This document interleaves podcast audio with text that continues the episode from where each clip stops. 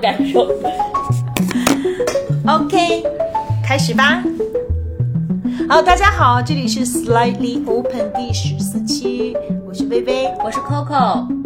那今天呃柴不在，首先我们继续想念他，嗯然后希望他下一期呃马上有呃很快的就会归队对，啊、然后今天我们请来一个非常特别的嘉宾小宁，我们先请小宁介绍一下自己吧。大家好，我是小宁。嗯，怎么介绍自己呢？突然不知道该怎么介绍了。嗯，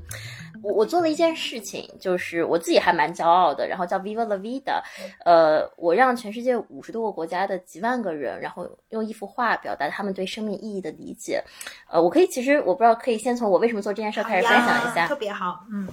呃，一八年一月一月份的时候，当时我去墨西哥旅行。就为什么去墨西哥旅行呢？其实是因为当时看了一部电影，我相信很多听众朋友可能看过那部电影，就是《寻梦环游记》（Coco）。嗯嗯，当时看到那部电影，我其实看了两遍，我我印象特别深。我是在旧金山的一个 MC 影城里面看的，哇，眼泪哗哗哗往下流。为什么呢？因为那部电影上映之前三个月，我的姥爷去世了。那我姥爷其实对我生命非常重要的一个人，嗯，所以当时他的离去，其实我很长时间没有办法释怀。我记得我就是每个每个周五的下午就跑到那个旧金山那个 Ocean Beach 的海边，就看那个日落，就想哇，人是怎么陨落，歘，就眼泪就流下来了。我看到那部电影，一下子就是就是也有 shock，也有震惊，然后也有那种心胸的开阔，想原来你可以以这么乐观的方式去理解死亡，对吧？就只要你还记得他，他就永远不会死去。所以我当时就我就我就心里给自己下一个诺言，我说我我一定要到这片土地上去看一看，就什么样的土地孕育出这么通透的文化来。就我当时在那个旧金山读书，所以我很快订了去墨西哥的机票，我就飞过去了。飞过去之后呢，嗯，在墨西哥城有一个景点还蛮有名的，叫 Blue House 蓝房子。那我当时不知道这个蓝房子是啥，他们说有名，我再去看看去看看。我就到了那个蓝房子，我才知道那是一个叫做 Frida Kahlo 的这个呃画家他的故居，就是我知道那个 VV 是很喜欢他的，嗯对，然后当时呢，我也不了解他，我就进去闲逛。然后那天也是就是墨西哥的冬天，但是因为是赤道这个这个位置，其实也不是特别的冷嘛。然后就突然一转头看到了一幅画，这画什么样？他就画了一幅西瓜，这幅西瓜图叫 Viva la Vida。但是就是那么简单，就是那个西瓜有切开的西瓜、完整的西瓜，然后切瓣儿的西瓜、片状的西瓜。但他画的那么生动，那么有生命，就当你看到这幅画的那个当下，就你一下子情感上被震撼，就是你理智上不知道为什么，不就是普通西瓜，但你情感一下被震撼，我就一下子站在那不能再走动了。我马上扫了码，听那幅画背后的故事，冥冥中我有种感觉，这幅画背后一定有故事。然后这个导览就说这幅画是 Frida Kahlo 去世之前八天画的。那我当时就想到，我姥爷去世之前八天，我是陪在他身边的，一直。去世前八天人都不就奄奄一息，根本就不能动了。我想这个女人她有什么样的力量，在去世前八天，她竟然因为你看到她这个作品，你就知道她当时人是那么一种生机勃勃，她到底是什么样的一种力量？我再去了解这个画家本身，我才知道她一辈子经历了那么多的痛苦，对吧？她这个三岁小儿麻痹症，然后这个十八岁的时候一场车祸下半身截瘫，然后一辈子做了十四次手术，然后流产，然后跟丈夫这个结婚、离婚又复婚，但她总是能去把所有她生命中经历的这些痛苦、这些磨难，就是用画笔这样一种形式表达的那么有爱、那么有生命力。我那时候心里就有一句话冒出来，我说就一定是画画这件事情连接了弗里达和他自己的生命。嗯实际上，我认为就是说，在大多数时候，我们我们我我我们在这个社会上活，就是人好像是脱离自己生命而活，好像你有这么一具躯壳，对吧？你去干你该做的事，你变成一个社会角色，但你连接不到那个本身的那个我，那个那个真正的生命，就他想要什么样的东西。那刻我找到了弗里达的答案，所以我就问我自己一个问题：那那小宁你呢？你跟你生命之间的连接是什么？那他呢？他呢？他呢？就所有这个世界上普通的人、不普通的人，他们跟自己生命的连接又是什么？我这个好奇一下子冒出来了。所以我当天晚上做了一个决定，我说我要去问问人们，咋问呢？我在墨西哥这个我又不讲西班牙语，我就很苦恼。我后来想了想，总得找一点这个我们讲这个 universal language 更通用的语言，什么呢？画画。所以我当时那天晚上我就去这个呃墨西哥的这个文具店买了什么画笔、画纸。我那天晚上实际上我本来还想画一个海报，就上面写啊，请大家画出自己的生命。但是我是的，虽然我想让大家画，但我画画实在太差了，我画了一晚上我都没画出一张海报来。我就做了一一个三十多页的 PPT，然后每页 PPT 讲，哎，我是一个来自中国的女孩，我看了弗弗里达这幅画，然后我受到生命感，我希望呢。然后我把那个 PPT 一页一页一页打出来，贴到一张大白纸上。我第二天就拖着所有这些东西跑回了这个蓝房子门口，然后就在路边摆了一个摊儿。然后我希望邀请这些过路人，都是陌生人，坐下跟我一起坐在路边，用衣服画回答一个问题，就是 What is your life？就你的生命是什么？嗯我本来没有期待什么，就是我觉得就是一场街头实验嘛。但是那天竟然我在路边坐了三个小时，有七十个路人、陌生人就坐下为我画出他们的生命，而每一个人他背后就是他的这个生命的这个色彩斑，他背后都不一样，就是你能你能感觉到每一幅画背后，它其实是有个生命、有个灵魂在那儿的，非常非常让我感动。那天也遇到我印象中有一个非常就是一个特别沉默的一个呃一个一个一个怎么讲，就一个一个小哥，然后也不会讲英语，就一看这个也不是很好的受教育程度，然后过来拿了一张纸就开始画，画了一个多小时，画到最后我自己都没有耐心了，因为我那时候快收摊了，然后结果他给我，我可以回头把这幅画发给你们，你可以就是真的。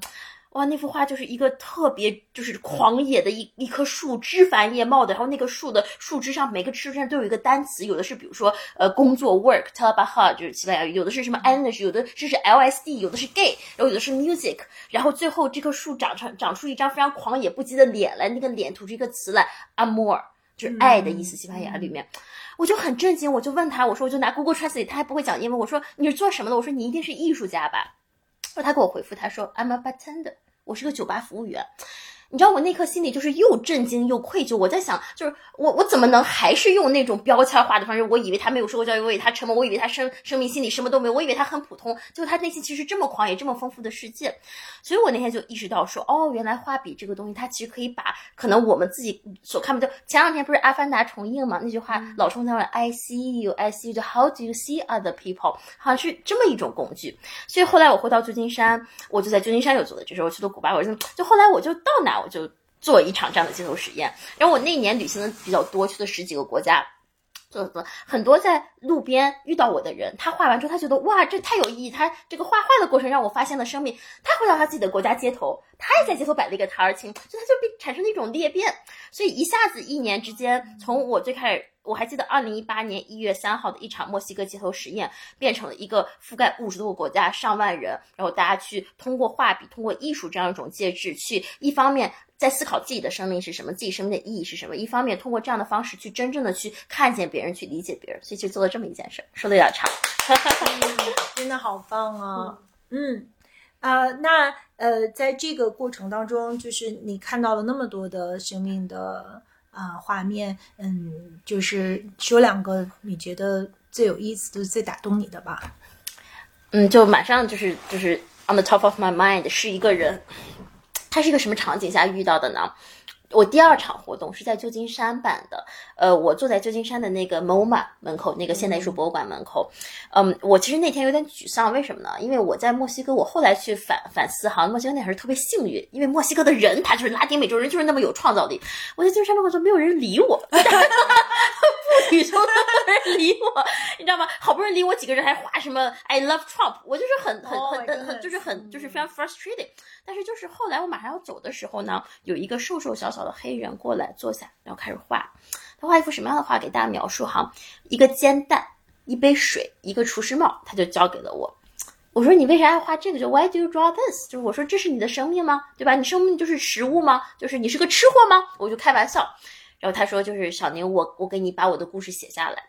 他又写了一张纸，我给大家复述一下他的故事。他说我叫 Jeff。我是个厨师，可是曾经很多很多年之前，我是一个无家可归的流浪汉。那个时候我还是一个单身的父亲，我带着一个三岁的小儿子。那个时候我和我儿子，我我们刚来到旧金山，我就是没有任何一个认识的人，对这一无所知。然后好几个晚上就饿肚子，他甚至他要去卖血，然后他找不到住的地方，好几次他觉得就是坚持不下去。他说，就我还是了结自己的生命算，因为真的很困难。但是他每次看到他的孩子，看到他，你你那个 Coco，你有孩子，你知道这种感觉，就觉得这是我创造的生命，我不能放弃，我要为他也要坚持下来。他说他最后就下定一个决心，他说我要再活一次试试看，如果不行我就放弃。嗯，他那个时候就报名了旧金山市政府专门给流浪汉开的一个厨艺培训班，那个班就叫 Chefs Program，什么对，这有一个一个简称。然后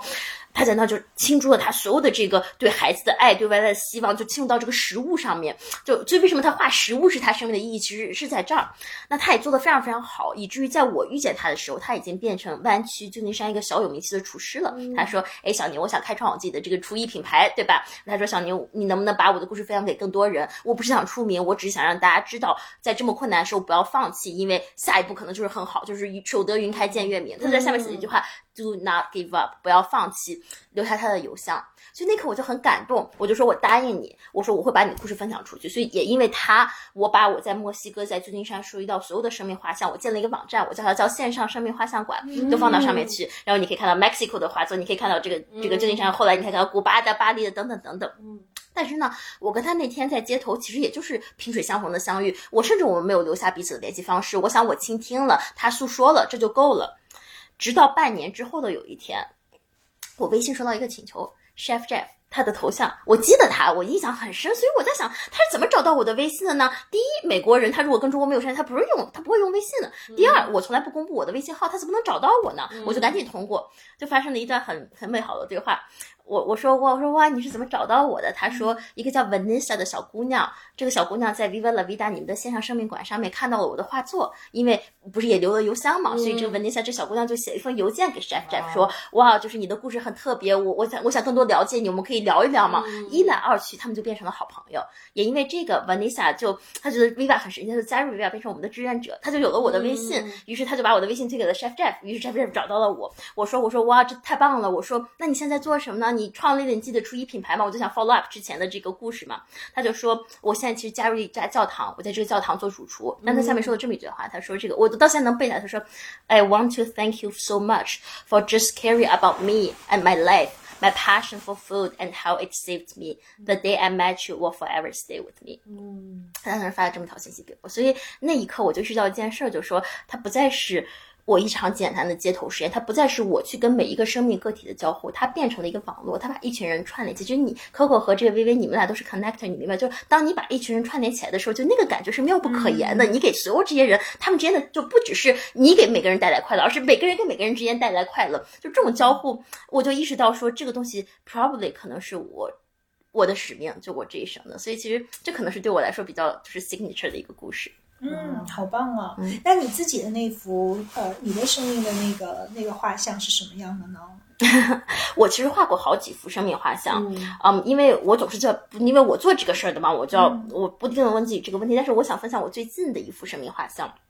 所以它经常会，它也会有一些变化，会有变化，就会随着你当下的这个生命状态在变。嗯。我可以讲到我最最近的一幅生命画，其实大概去年年底的时候画的吧。我画了一幅什么呢？你们可以想象一下，就是呃一张 A4 纸上，我画了一个圆，一个圆状的这个东西，但是在圆圆的这个每一个边缘，每一个小的 edge，它都是一个不同的小的形状。比如圆的这个 edge 是一个方形，那个 edge 是一个三角形，那个 edge 是一个毛茸茸的，那个 edge 是一个很很尖锐、很 sharp 的东西。我想表达什么呢？我想表达几点。第一点就是 we are all connected。就我讲的这个大圆盘，其实就是，呃，你可以说这个就是我们我们我们我们连接我们共同的这个，你叫它叫这个 Holy Spirit，你叫它叫这个什么一个这个什么我们共同的灵魂，反正就是就是梵语里面有句话说就是。我们每个人都是宇宙无限的一种表达形式，其实我们每个人都是宇宙无限本身。所以其实我我想就是说，我们我为什么就是比如说你我之间作为两个完全不同的个体，人类我们能互相理解？为什么我能感知到那片植物？为什么这个窗的位置在风水上来讲，风水学上来讲它能影响到我？因为我们这个底层其实我们都是相同，我们都是一样的。但是，嗯，这个。这个这个世界或者这个呃上帝也好，这个上天他创造我们是现在这样一种生命形式，我是这样一个个体，你是那样一个个体，它是一棵树，它是一个杯子，就是。就是你，就是你要完整的活出你自己，你才能完成这个生命本身给你最大的这个使命。所以其实每个人要活出自己。所以其实我想表达这个就是说，每个人都不一样，但是你要找到自己的这个位置。但是我要 also all connected，就是庄子不是说磅礴万物以为一嘛？所以其实后来我就我就我我就在想，就比如说为什么有的时候前两天你们不是聊过这个量子催眠？因为我之前也做过这个催眠看前世。其实我在想，就是说你看到这个前世也好，你其实其实物理上不是讲这个就是 space time 嘛？其实时间和空间是一回事。那我想其实所谓什么你前前世发生什么其实不重要，其实就是你跟每个事物之间的深浅之间不同的这个联系。所以我想，可能这幅画本身它表达了一个是就是我对联系的认知，一个是我对可能每个个体自我他的这个表达是形态或者使命的一种认知。嗯，好棒。那你就是嗯，是不是应该让 Coco 也来讲两句？没有没有，我觉得 你有你有你有什么问题要问小宁？我我其实没有。太多的问题，但是我觉得小宁，小宁刚才的分享其实触发了我很多自己的回忆。就是我觉得 Slide Open 也一直在我的生生活中承担这样一个角色，就是说我们相对静下来，专注的聊天。然后很多时候，其实你。你你感知到，但他已经尘封多时的记忆，其实就迸发了出来。比如小宁刚才讲到关于就是触发他墨西哥旅行的，就是老爷的离去，然后就是他看着落日的伤感时候，我就想到了，就是就是我想想到了我我自己的姥姥，我也是被姥姥小叔叔照顾很多。然后我也想到说，因为我我觉得可能嗯我自己是一个很幸运的人，就是一直会有一种朦冥冥中的。相信，因为就比如说，刚才小宁说一个观念，我很相信，就是他其实未曾离开，一直都在。我就想到一个有点好笑的画面，就是有年去念书，然后，呃，这样一准备啊，就是因为课间，嗯，很晚了，时间很短，所以我为了省时间，我就去了一个非常人非常少的教学楼，非常黑。就很恐怖，很恐怖。然后我一个人在那个洗手间的时候，突然听到了那个脚步声，就真的心都要吓出来了。但我记得我当时心里的那个第一个想法就是牢牢保护我，就是其实就会有那种不怕的感觉。就是倒没有要想问小宁什么，但是就是觉得说好妙好妙，就是触发了很多想法，包括说呃，要不要讲讲你的生命的？画像，对我，我我也想聊聊这个，以及也想让微微分享，因为微微很认真的，就是呃呃，微微跟我们讲她遇到小宁，然后呃谈到小宁的西瓜知道答案的这个播客，然后很认真的一期一期听下来，然后在我和柴和微微的小群里。就是真的是那种加戏加意的听完一期讲一期，而且还会布置功课说哇这期我的感受是什么样？你们两个人是什么呢？你们的人生大教是什么呢？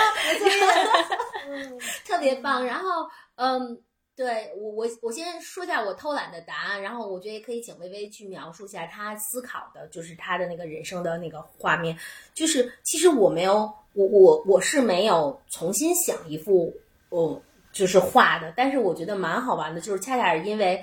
有了马上要跟小宁有这次播客的契机，然后我就想啊，就是呃想起了自己在二零二零年三月份，就差不多是一年前这个时候的画的一张画，然后那张画最妙的是说那张画是我跟女儿一块儿去画的，就是。是变形的西瓜，变形西瓜，但是那个每一半都是西瓜，但是是四个画面，一个画面是呃西呃西瓜的半个圆，然后下面是一杯 martini，那它代表了就是我一直试图保留的我和我女友们之间的时光，呃，快乐、酒精、活色生香。然后第二个画面是西瓜的侧边，但它扬起的是一个呃秋千，是我记忆中有一年我跟先生和女儿去呃。广州旅行，然后早上起来没有什么人，我们三个在酒店的那个儿童乐园区，然后我先生坐在秋千上，我我的宝宝是在推他的那个画面，所以我画了一个秋千。然后第三个画面是一个大西瓜，就像咱们小时候切一半，然后你歪着吃的那种。然后但是那个西瓜里有一个小小的小脑袋，是有一年我的过生日，就是小宁说的，你说刚才你你说说我在算日子，就是二零一八年一月三日的时候，我在新加坡。因为他离我生日很近，所以那一年我的女儿，我先生，我先生也在那附近出差，然后我们就我跟女儿是前两天女儿陪我过生日，然后我们在新加坡的一个无无边泳池，我就当时那个画面很深很深，所以画到跟女儿的画面的时候，就是一个小脑袋在西瓜里在游泳，然后最后一个是一儿西瓜，但那个西瓜的边缘正好是红底儿鞋，今天好像我穿的还正好是那双鞋，所以我就觉得啊，就很多事情很妙，因为。他们也不经常被重修，就是其实你就是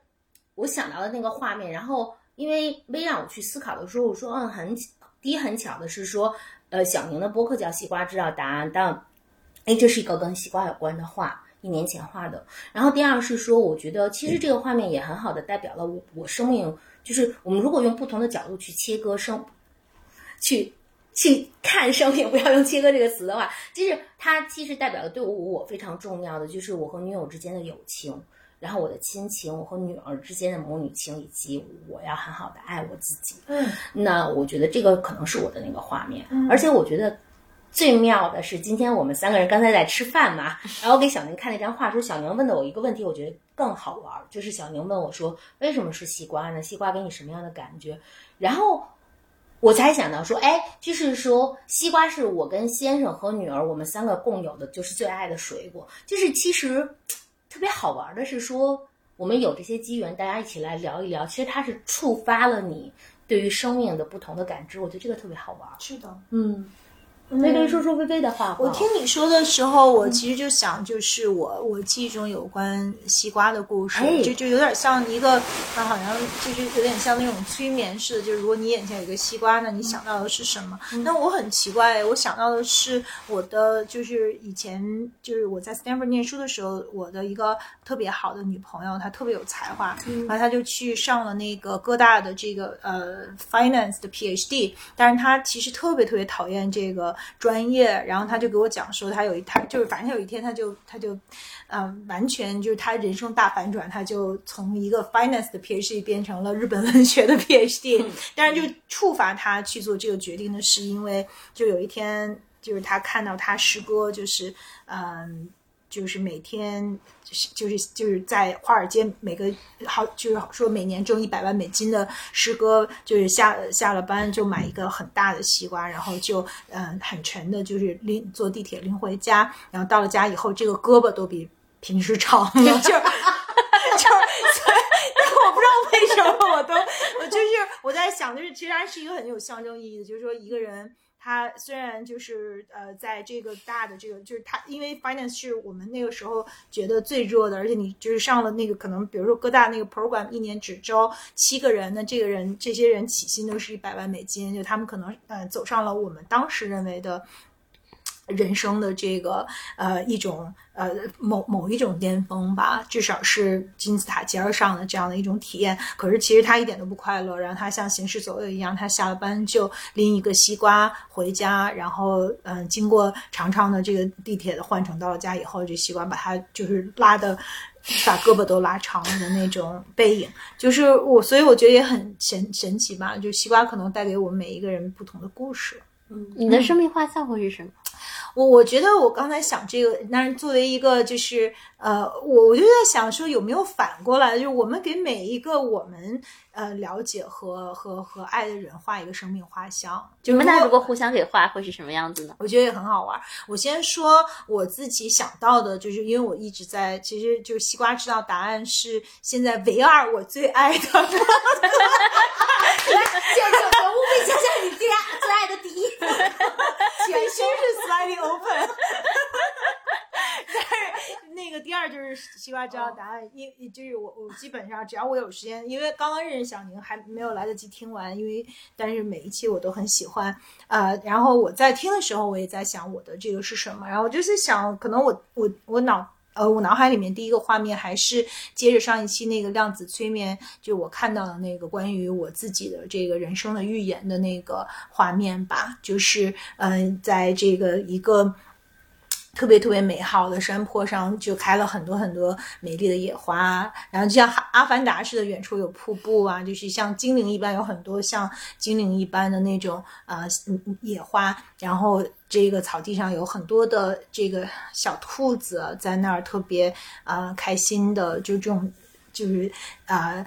芊芊青草，然后有很多无忧无虑的这个小兔子在那儿吃草。就这，我是我想要的这个生命的画面。然后我现在就是因为我听了小宁有一期，就是讲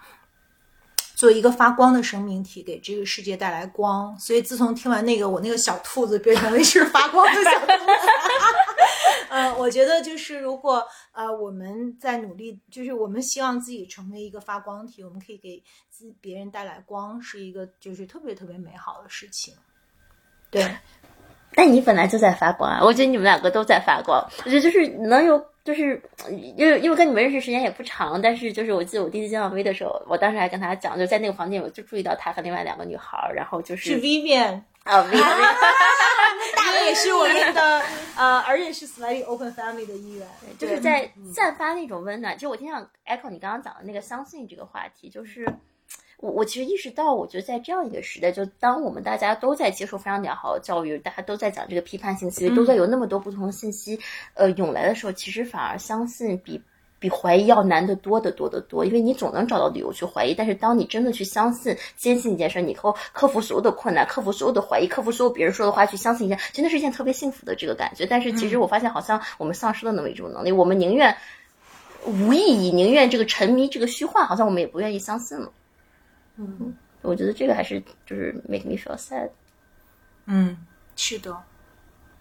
嗯，说回就是我，我觉得如果我们给身边的人画画生命画像的话，其实 Coco 在我眼里就是一个大大的向阳花，大大的向日葵。然后他他永远都对着太阳，他的这个笑脸永远都都对着太阳的那种。然后他就是你你看到他就会觉得特别的阳光，然后特别的温暖。然后他吸收了很多嗯温暖的，他是一个非常温暖的这样的一个非常有生命力的这样的一种。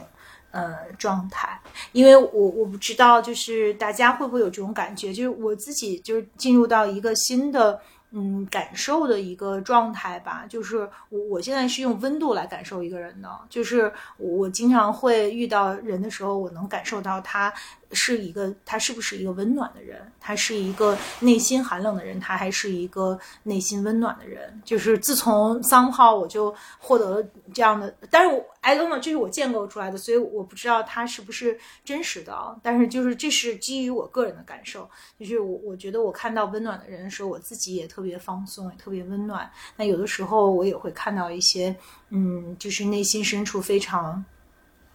非常就是冰冷的，或者他自己的整个生命的这个火焰，就是非常火苗非常小，和他自己是一个呃冰冷的状态。那这个其实跟一个人的职位、跟他们的呃财富、跟他们现有的这个嗯表面上我们社会上就是我们自己的这一套呃我们人类社会建构出来的标准是不一样的。他可能也是就是生病了，内心生病了。对，是的。然后有的时候，我我们也在节目前聊这个，就是有的时候我很想去给他们带来光，带来温暖，但有的时候也觉得自己不是有能力去温暖所有的人的。他们会怎么给他画一幅生命画像？就是，其实薇最早在我心中的样子是一只可以很自在的把自己的肚皮亮出来的猫。就是呃，但后来我才因为因为小时候玩伴，我我知道是因为可能我一直出现在微特别自在放松的呃场景之下，所以即使你就是就是可以看到他肚皮，然后就是很柔软，因为我很 trusting，而且对。然后，但刚才小宁突然问的时候，其实我想到的是鱼，哎，我想的是鱼，是因为呃。我们现在长大了，而且还挺难得的。就刚才我们还在聊，我十八岁、十七岁认识啊，认识薇，然后就是我们一直走到现在，然后对俩人都说第二座山了哈，到下半场了。就是呃，为什么会想到鱼？是因为我觉得就是我我我有更多的机会去看到除了微亮肚皮的一面。我看到就是如果是不了解的微的人，其实他已经把。原来的毛茸茸、软塌塌这些部分，其实大家可能第一眼看到的是漂亮的鳞片，就是是一层有壳的东西。但是我还是能看到小鱼下面那种很细腻、很细腻、很柔软、很柔软的部分。但我能看到那层壳，可那层壳是怎么构建出来的？我觉得那层壳是由你很多的感知。担待努力，其实我我是觉得我是能看到，现在更像一条小鱼，而且为什么特别像？就是刚才你说到，我觉得很像鱼，是因为。我觉得，爱、知识、自由、真诚这些东西，对于微来说就像空气，或者对于鱼来说像水一样。如果你把它抽离了，把爱抽离了，把思辨抽离了，把自由抽离了，把真实抽离了，我都能想象微如果是一条鱼，它那个鳃就跟那儿喘不过气来了，就是就是它会窒息。它对于这就是虽然它。可能身体其他的部分已经是一袭漂亮的鳞，嗯，可以，就是在需要保护你的时候是铠甲，但是我觉得就是你的那个对爱的那一拍儿，对对，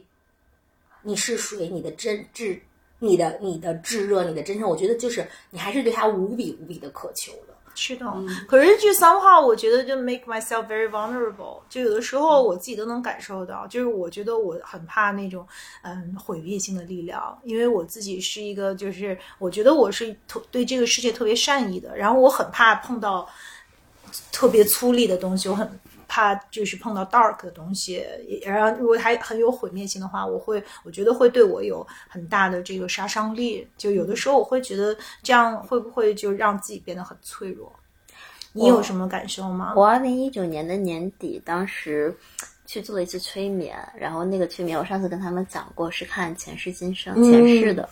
嗯，看了很多前世，我就不细说了。但是最后。嗯，那个催眠老师跟我讲了一句话，他说，因为也看到很多伤害我的人内心的这个 trauma 什么的，他就说，小宁，你要相信一件事情，就是灵魂与灵魂之间都是相爱的，但是灵魂它化成生命，这个生命出现你的生命中，它会有不同的跟你。交互的形式，有的人是爱，有的人是伤害，然后有的人是冷漠，等等等等。但是，呃，你要相信每一个生命，每一个灵魂，它进到你的生命里面，它都是抱着一个使命来的。这个使命就是在某个意义上、某种方式让你变得更好。但它总归有一天它会离开，因为当它的使命完成时候，它就会离开。但是当它真正离开的时候，第一，你不必难过它为什么离开；第二，就是你也不需要知道它为什么走，你只需要知道它为什么来就可以。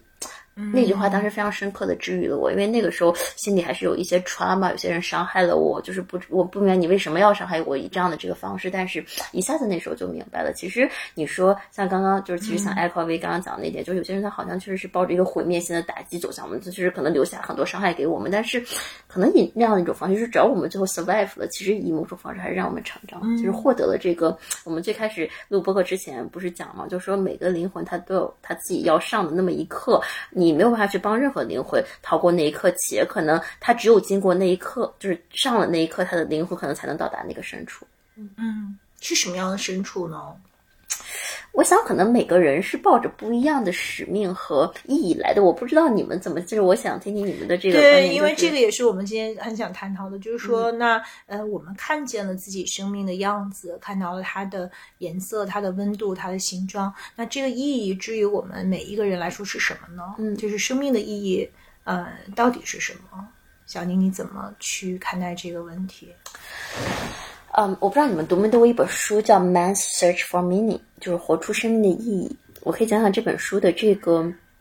背景哈，他是一个叫做呃 Victor Frankl 的人写的。这个人他是当年犹太呃这个集中营里面的一个这个相当于这个这个一个 survivor 一个幸存者。你们应该最近都看那个波斯语课那部电影。波斯语课我还没看，但是我在我的就是要在要看的 list 上。那我也听过这本书，其实也没读过。嗯，对，呃，然后他当时在这集中营里面，他就发现他自己本身是个心理学家，所以他经常去观察集中营里面的人。他当时发现一件事儿。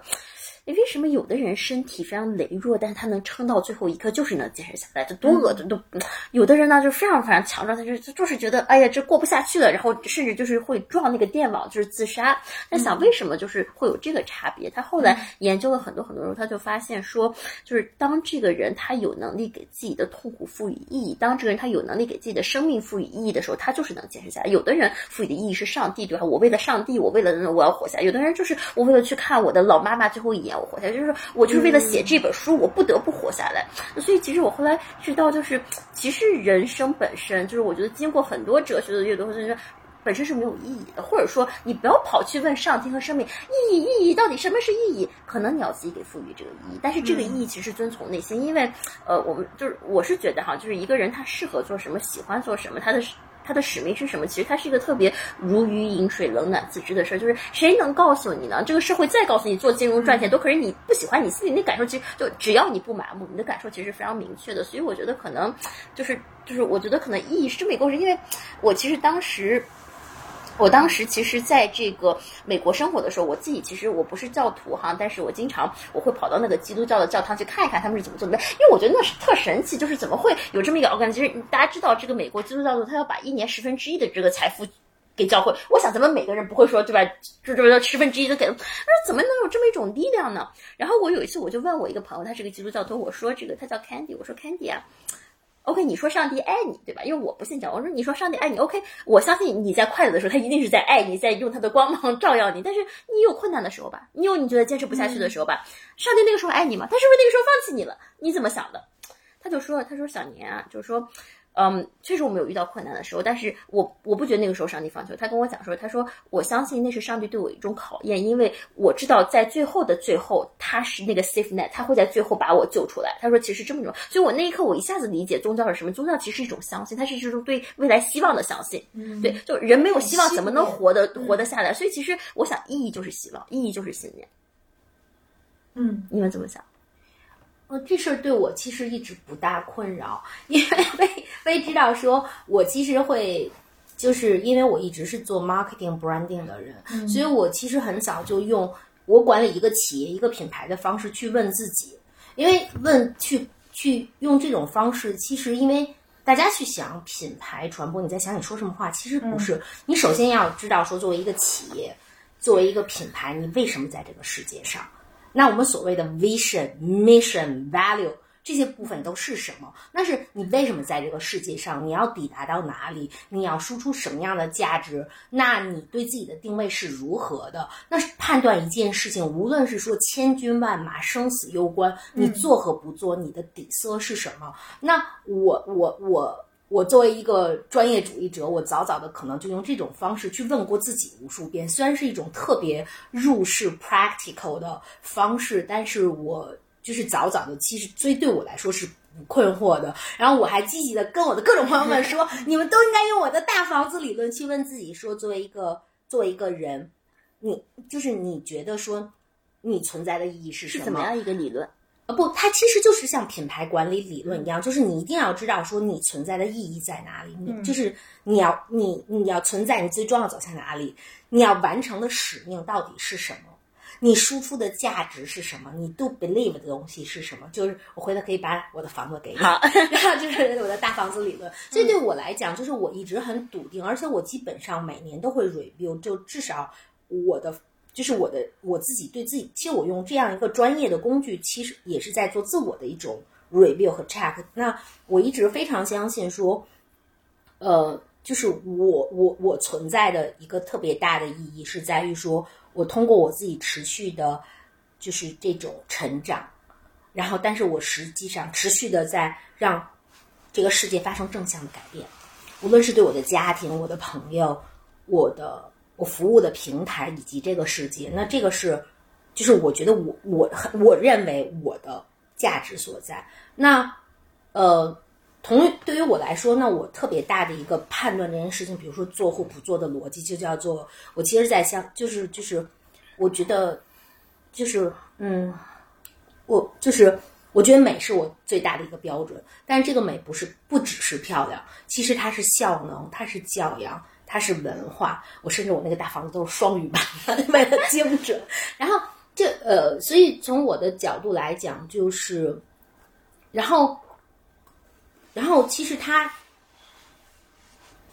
我觉得它就是，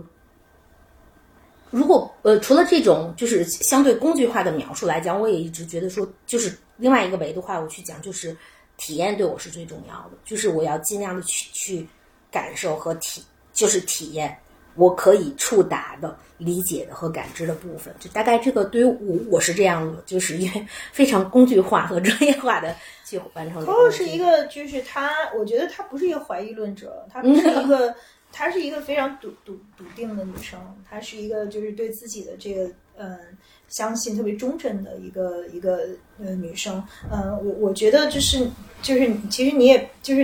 因为。我自己也是有一个，就是我是我觉得我还是一个怀疑论者。你对意义是怎么理解的？就是我会觉得，嗯呃，人人生本身就是没有意义的。其实每一个生命，你的这个走的这一世，或者每一次的这个体验本身，之于这个大的这个世界啊，或者说，呃，如果至于我们每一个人，我们的体验就是我们的意义。但如果是之于整个宇宙，那我们每一个生命的存在本身其实没有什么意义。那其实这里面就是在它它，因为它这是一整套的这个哲学思想，可能就是对我影响最深的还是从这个嗯，就是加缪和尼采吧。因为因为就是就是我觉得西西弗神话代表了我所有的，就是他我能 relate 的对人生的理解，就是你生命本身没有意义，但是我们要做一个。就是有创造力的英雄，我们一定要去努力，我们还是要去创造。我们用我们这个去创造的激情来回应这个世界的荒谬。就这个事情，其实其实我觉得加缪对人生的理解对我的这个影响特别特别大。然后另外一个就是尼采，因为我刚才还就是在讲的时候，我还去看了一下我自己前一段时间写过的一段话，就是。对于就是尼采说的这个事情的那种特别深的感受，他就说，呃，人的高贵在于自身有决定价值的能力，就是我们不需要去赋予它什么样的意义，我们也不需要去。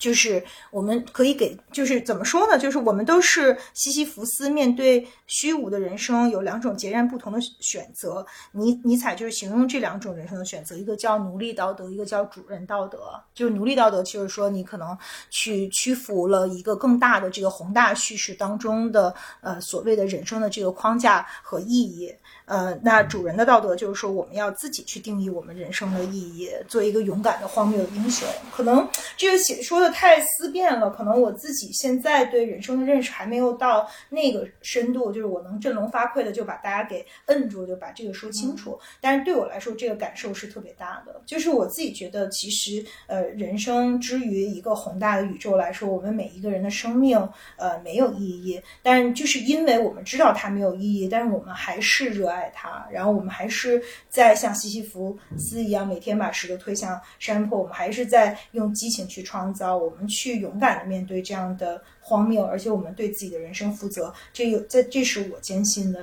人生的生命的意义。我想 echo 你一个我生活中遇到的例子。嗯，去年差不多这个时候的时候，我我刚刚从美国逃难回来，当时在那个达拉斯转了一次机。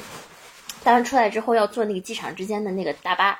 对，长江的之间大巴，然后我就我我还没上大巴，那个大司机就下来说，哎，我来帮你提，然后帮我把东西搬到了这个车上。我坐到车上开始说，哎呀，小姑娘，你来达拉斯干嘛呀？开始给我特别热情的这个介绍。他一边给我介绍，他还看着那个有没有站点和站点之间没有赶上车的乘客，他还专门为他们停下。然后反正就特别热情。然后到时候我下车之后，他也跑下来帮我把行李送下。我心里特别感动，我就我就忍不住跟他讲一句话，我说，It's such a pleasure taking the bus with you。那他走了之后呢，我依然特别感动。我在想，为什么这么感动？因为我想这个感动，他其实并不。不只来自于他是一个爱岗敬业，就那么一个所谓这个我们中国式这么一个英雄。我那天其实想了一句话，就说我觉得其实生命意义，它其实就是在，就是你其实每时每刻每一秒，你的思想、你的行为，其实都在创造着你是谁这样一个问题的答案。其实。开大巴多简单的一件事，多无聊的一件事。我们觉得开大巴不就是开个车嘛？就大部分开车的人，也就是每天浑浑噩噩在那嘛。但他就能把这个东西当成一种创造，你知道吗？就是他把这个东西设计出来，说哦，我其实想让这个我我我在每个当下投入的那个专注、那个热情，然后我让每个坐我车的人都感受到这么一个东西。其实我后来意识到，什么叫艺术，什么叫创造？你不用非得画一幅画。其实你养花这件事，当你去把当下的那个爱投进去，你是不是在创造？你是你滑雪，你说你其实都在试。所以我觉得，其实这样就这种就是你。爱靠你刚刚这个点，其实这么一种感觉，其实你去以这样的方式去热爱生命，每时每刻你像一个主人一样，我觉得这可能是我们想要的一种生命状态。是的，而且我觉得能够让我们有那样的生命力和创造力的，呃，真正的驱动就是爱，就是对呃我我们同类的爱，对这个世界的爱吧，就是就是。我觉得，因为如果我们有那样的爱，就是你说的那个大巴司机和我们看到的很多人，其实包括就是我觉得有很多，因为艺术，我觉得它可以是一个终极的体验嘛，而且它是一个特别直观的体验。比如说，嗯，就是可能有有一些特别的这种。呃，signature 用生命去去创造的这种画家，比如说像梵高，就是你你看他的画，就是你会能体会到他内心深处的那种那种爱，那种激情，嗯，对这个世界的那种感受和爱。所以就是我记得我那会儿看那个 Vincent 那个电影的时候，就哭的不行，因为我我觉得我特别特别能 relate 就是也许人生确实有很多，人生确实是荒谬的，人生也有很多的呃苦难。然后我们可能很多人都注定孤独，无论是你在一个什么样的这个生命状态里，我觉得孤独都是我们每一个人终极的宿命。因为你就是一个人来到这个世界，你也会独自离开这个世界。但是在这个过程中，呃，你体会的那个生命，我们还是给这个世界带来了很多爱。我觉得这个就是生命的意义，就是特别特别的让我心折的这样的一种，呃，face 吧，就是你说的，就是好像，嗯，你最终你需要有一个信仰，你需要一个信念，不是一不一定是一个信仰，但是它一定是一个信念。可能对于我来说，我我认识到的这个信念就是爱。让我想起一句话，可能好像也是尼采说的，叫 “amor fati”，就是 “love the fate”。他讲这么一个概念，就是说生命会给你扔来各种各样的东西，有好的，有糖，然后有屎，对吧？但是你相信每一个苦难，它在最终都是有意义的。就我经常遇到很难过的时候，我就在想，就是说我现在真的不知道这个痛苦有啥意义。我觉得它就是没有意义，但为什么这么痛苦？但是我会相信，就是有那么一天，我回过头来再来看，就知道这个痛苦对未来的那个我。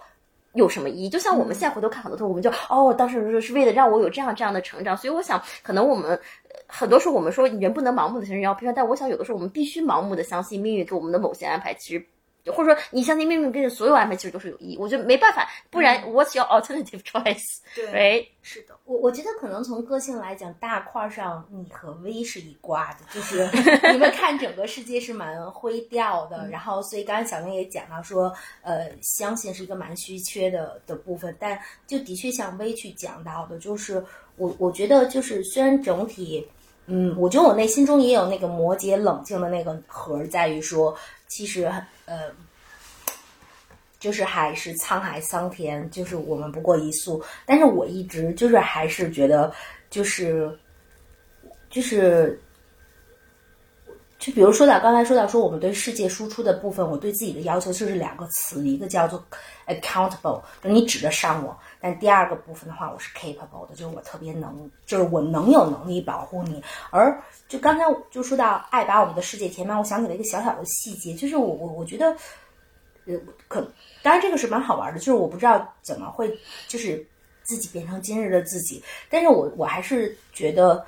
就是爱给了，无论我我觉得我们三个，无论是站在怀疑那一趴，还是相信这一趴，其实都有很多这样，就是对于爱的那种强烈感受。我我我我最近应该是连着会出差四到五个星期，非常非常奔波。所以有一天早上我就请了一个假去看我爸爸妈妈，然后我就给我妈妈带了一束花，然后说这是啊送给妈妈花，然后临走时候就跟爸爸抱抱，跟妈妈抱抱，说我走啦。然后今天早上就其实特别糟心，早上起来看这个不上，但是我爸爸就特别可爱的给我发了一个，就是嗯，就是那些花开了，特别漂亮的芍药，大朵大朵的。然后就是嗯，我就也给他拍了我我睡房上，其实是我买了好大一捧的那个芍药，然后我有一支是给爸爸妈妈的，有一支是留在我自己这的，然后就也开了发给爸爸。然后呢，我觉得就是就是。就虽然，然后这个整日白天核心的都是在跟小明说的各种，你也不知道他怎么来的，他早晚也会走对你的折磨去战斗。但是还是说，比如说那早上就是爸爸发来的芍药照片，比如刚才咱们开启博客之前，就是微暗淡淡的调暗了灯光，然后特别温柔那个光打在小明的头发上，然后。我跟微微这儿聊会儿，微微原来微微变小兔子和发光小兔子等等，就是我觉得这些部分都是我觉得特别幸运的，就是就是就我的确一直就是是一个嗯，就是不够宏大的女同学，但是呢，我一直特大就是叫尼采说的那种，就是你被一个叙事所所所束缚吧，其实宏大本身也没有意义。那我就觉得还蛮幸福的，就是的。其实体会到这种生命力，体会到生命的美好，才是才是才是最幸福的，才是最重要的。我想起毛姆说的一句话，他说：“一个人如果有能力去观察，就是落叶、闭月、羞花这种细节的东西，那生活就永远不能打倒他。”嗯嗯嗯，真的是是这样的，特别好，嗯。现在你我你在我眼里又变成了一个芍药花了，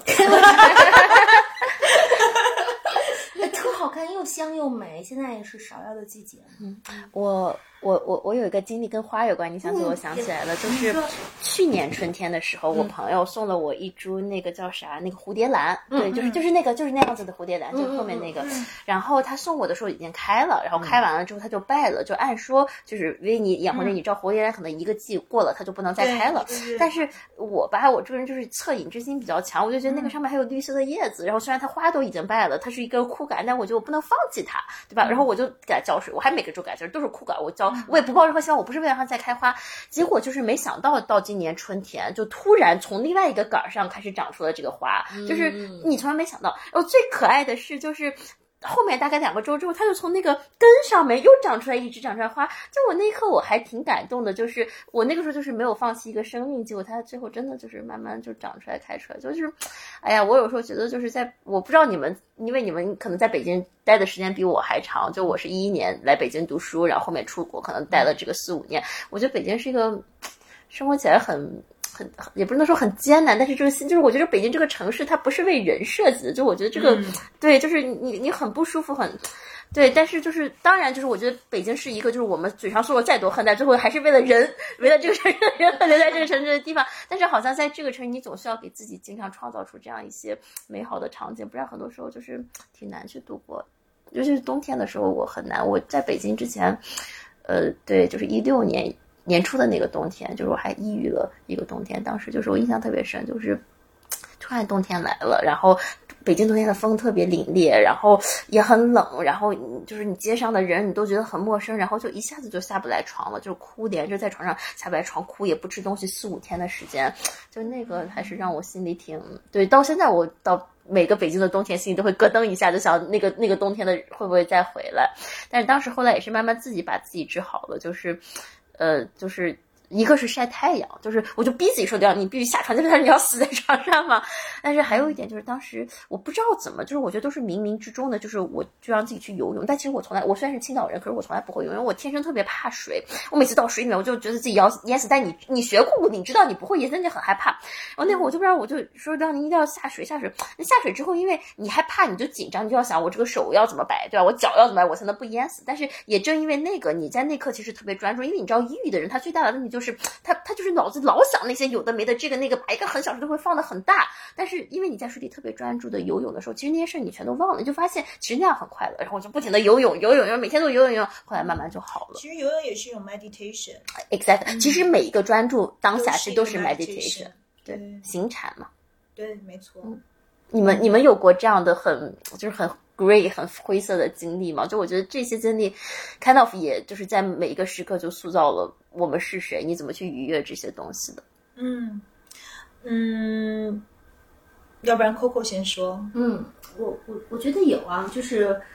在之前的节目中应该分享过一些，说一个跟冬天有关的吧，就是我在二零一二年当的妈妈，然后宝宝是十月生的，所以其实就是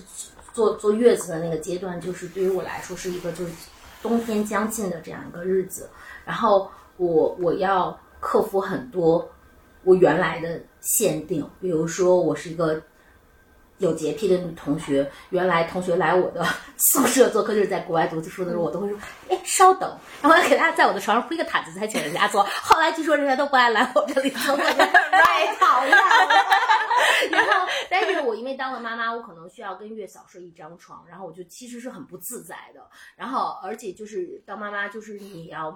严重缺乏睡眠，没日没。其实我我觉得我家人对我的照顾已经非常非常的好了，但是因为的确就是在最初始的阶段，你就完全没有睡眠，生生活全是碎片化的。然后我就记得，就是就是天一暗了，我的心就沉了，就想说哇，这无尽的痛苦的黑夜又来了。然后，嗯，那个是我就是真的是相对觉得说挺难挺难的，就是不太能自控的，因为我还是一个整体挺能让自己 cheer up，找到嗯，所以很多女性其实有产后抑郁啊，有各种各样挑战，因为其实做妈妈是一个非常艰辛的过程。对，因为它是全方面的，就是我我我觉得挑战吧，是身体的、精神。在那样一段经历中，你是通过什么坚持下来？你为了什么什么支撑着你？其实说真的，我都有点想不起来了。就是现在回到就回想那段时间，更多就是那个 moment，就天一点点暗了，自己觉得呃，哇，慢慢。但是因为我有给女儿写日记的习惯，然后就是呃，也写自己的日记。呃，以及说，其实包括朋友们，很多时候他们回想起我当妈妈的时候，都会觉得哇，就是你简直是我们让我们看到了当妈妈的希望，就是说生活打理的很好。就是其实没，我觉得我几乎没有怎么跟大家分享过，就是自己就是那么孤寂暗淡的，就是好像自己消化了。其实我我有点不太，我有点不太记得说，因为。似乎感觉就是朋友来探望的时候看的是满是明媚，然后嗯，先生陪了我一段时间，他不就也正常上上班去吗？就看的也是那种女儿白胖白胖，然后老婆看着也是利利落落，就是我不记得了，但是我记得那个 moment 就是有过很暗很暗的 moment，我我真的有点忘了，嗯，就是过来了，就是说。也可能你生命中本来就带有那种坚毅的精神，所以其实你不用靠什么，就你靠你自己本身这种坚韧的精神，可能就度过了。你看我当时在你第一个我说你是个很坚韧的人，我那时候只听到你的声音。我的确挺坚韧的，我觉得我在坚韧这件事情上 超越了百分之九十九点九的人。应该是的，对对对，是的。所以你的生命有一种明媚，也跟这个有关。就是你，我觉得就是包括他抗击打的能力，特别就是他在很多事上那种。韧性那种顽强倔强，就是所以其实因为可能有一些人就从此就一蹶不振了，可是对你来说，你第二天还是满血复活，然后还会呃买一大束花插在家里，然后看高高兴兴的去面对这个世界。那为什么你会这么坚韧呢？天生的吗？还是没有就长马拉松？你记得这件事儿吗？因为我跟我跟我我跟乔乔，因为乔乔是我和微微现在共同的，就我从薇薇那儿 借到的黄金咨询师。然后就是我们其实也聊过，就是嗯。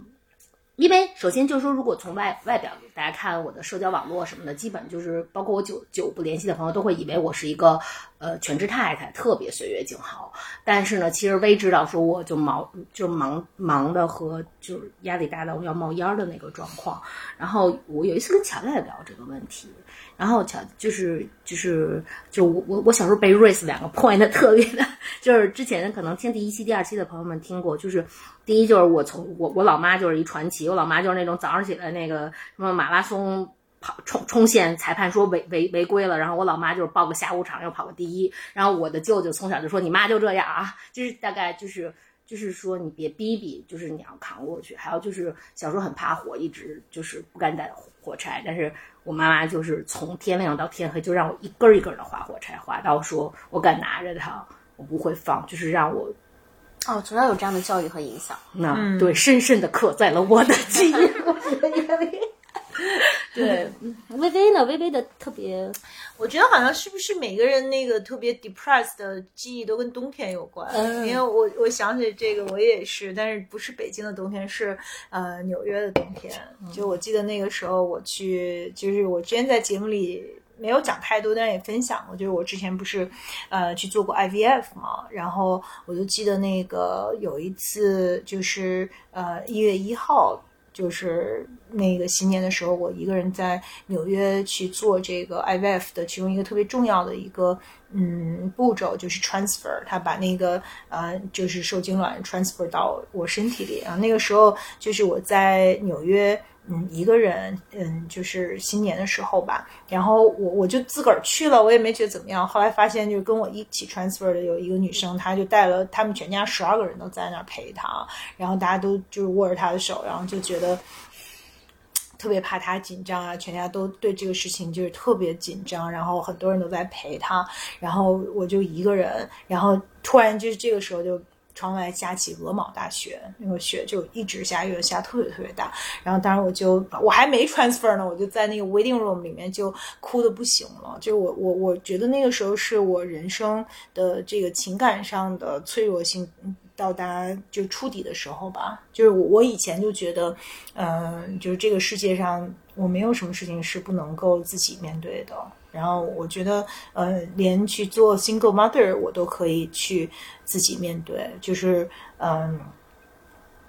就是也许 single by chance, mother by choice，就是我可以去做这件事情，我有足够的能量去呃面对这个世界和在这个过程中遇到的所有的事情。在但是在那个当时的那块儿，就是那个时刻，我觉得我就我就完全 collapse，我觉得我我做不到，就是我我如果嗯。就是，即便是这个 transfer 成功了，嗯，可能未来去面对这个世界的艰辛也是远远超越我想象的。因为其实人在那个时候，嗯，最重要的还是 emotional support。就我觉得我低估了，就是情感的这个支持对我来说的意义的重大。然后我觉得是一个巨大的错误，就是我我我其实选择一个人去做这个 transfer。然后后来呢？后来我就给我的，因为我在纽约。也有朋友，但是我之前他们说要来陪我，我都说不要来。后来我就马上就哭着给我那个，就我说他师哥，就是他后来转行读文学，然后他师哥那个林达西花那个，就给他打电话，让就是就是他就来陪我，然后。嗯，还有另外一个朋友也也来陪我，然后嗯，就是当时那个医生也特别好，我进这个手术室的时候，他就拉着我的，一直握着我的手，然后他特别神奇，他就是把那个四个受精卵给你打在一个 projector 上面，一个屏幕，然后你就能看到它，就跟你四个嗯生命的这个种子一样，然后就说你看这是你这四个，我们要一起都要把它 transfer，因为这样可以去 increase 它的 chance 什么的，然后对。就是，但是那个时候我真的是，就是真的，就我觉得我我一生那个一天会会给我留下一个深深的烙印，而且就是真的是漫天大雪，然后特别迷茫，然后窗外全就是看不清，全是雪，然后就我一个人在那个 waiting room 里的时候，我其实想问你们一个问题，就我们刚刚讲的最 depressed 最难过的时候，我想问你们，觉得自己离我不知道这个词合不合适，但是自己离神，就这个神也不是说。那个 God，你就是神性，就是最近的一个 moment 是什么？哇，这个这个其实我上次跟那个聊科学那期科学的，其实我们问过他这个问题，但我想听你们的答案，你可以想一想。对，我要想一想。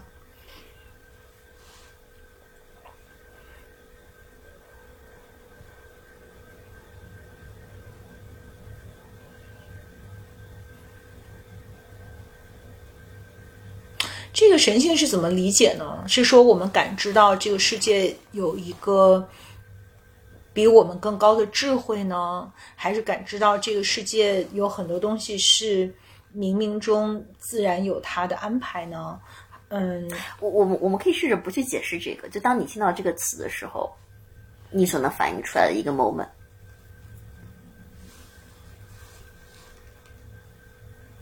就或者你说这个 moment 很 secret。就非常的神性，非常非常神圣。嗯，在想。要不然你先分享一下，然后让我俩有时间在这个过程中也想一想。嗯，其实我我我有那么几次这样的 moment，我后来都总结这些 moment，其实就是那么一个时刻，你 feel timeless timelessness，就是你发现时间停止了，或者你根本就感受不到时间的存在。呃，有一次就是去年差不多这个时候，我当时去墨西哥玩，然后在。古玛雅在那个坎昆古玛雅的一个天文台前面，就是你就坐在那个树下面，然后就坐在那看着那个天文台。最开始看，后来慢慢突然有一下子，你觉得时间停止，你看着这个天文台，好像整个那个时空穿梭回到了那个时候，几千年就浓缩在了那一刻，一下子没有时间的感觉，就那一刻让我心一下子静止了。同样是在墨西哥。那时候两年之前，我那时候跟那时候的男朋友一起到那个墨西哥城旁边那个太阳和月亮神金字塔上面，就是在那个金字塔上面，然后望着下面，然后想起当年可能这些 as as Aztec 人，然后在那去朝拜，然后就那么静谧、那么庄严、神圣宏大这么一个地方，一下在那个场景下面心停止了。还有也是我之前分享过，就是前前两天在那个呃桂呃在那个桂林的时候，然后不是桂那个那个那个。桂林对桂林的时候，然后当时去的一个石头城，那是当年，呃，那个苗族的人为了逃难，然后到了这么一个这个呃这么一个这个这个就是山里非常非常深处一个城里面。我当时是那个黑那个黑摩的的司机带我进去的，就是突然一转头呀，有那么就是一个半山腰上面都是树，然后一阵风下来，那个树叶。飘在空中，但是突然一下子那个树叶的动作特别特别慢，就好像树叶在跳舞。就你看到它心那一下，你就觉得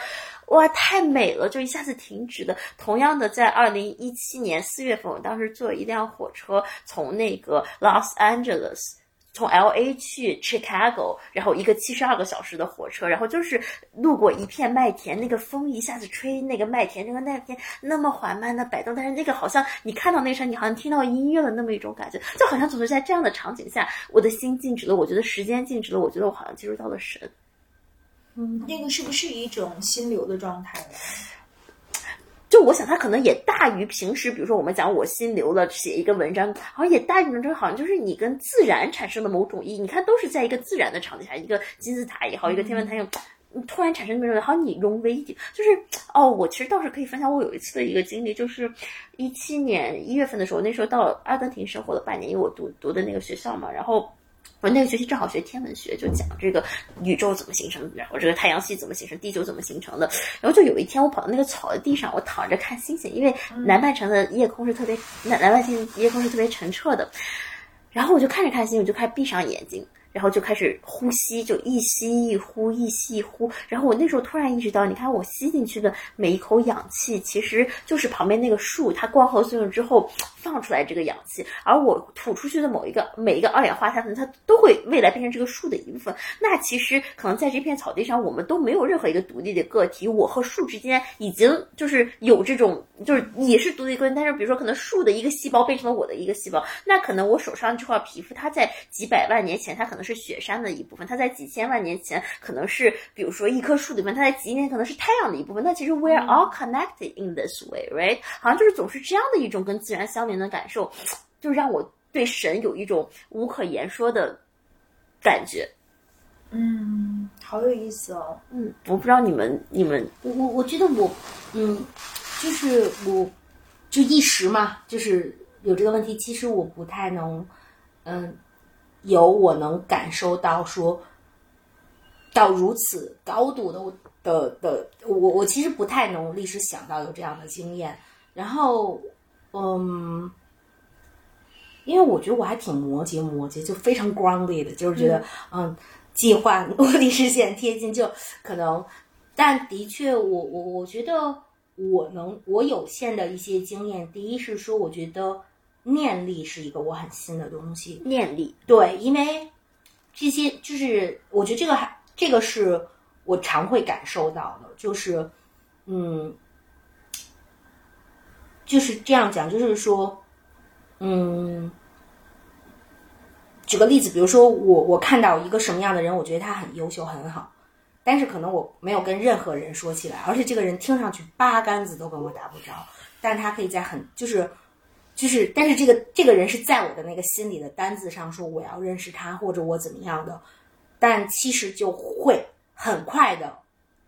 就是发生有对我我觉得我我对这个念念不忘必有回响一直是很相信的，这是第一个我的感受。他我觉得他一定没到神的那个层级，但是我觉得这个是我我我我觉得我能感到的。第二是说我我一直对于就是我有一种说不清的。就是大概对场的那种感觉，因为我觉得可能跟我工作相处很跟我的工作属性有关系。我其实会很直觉的有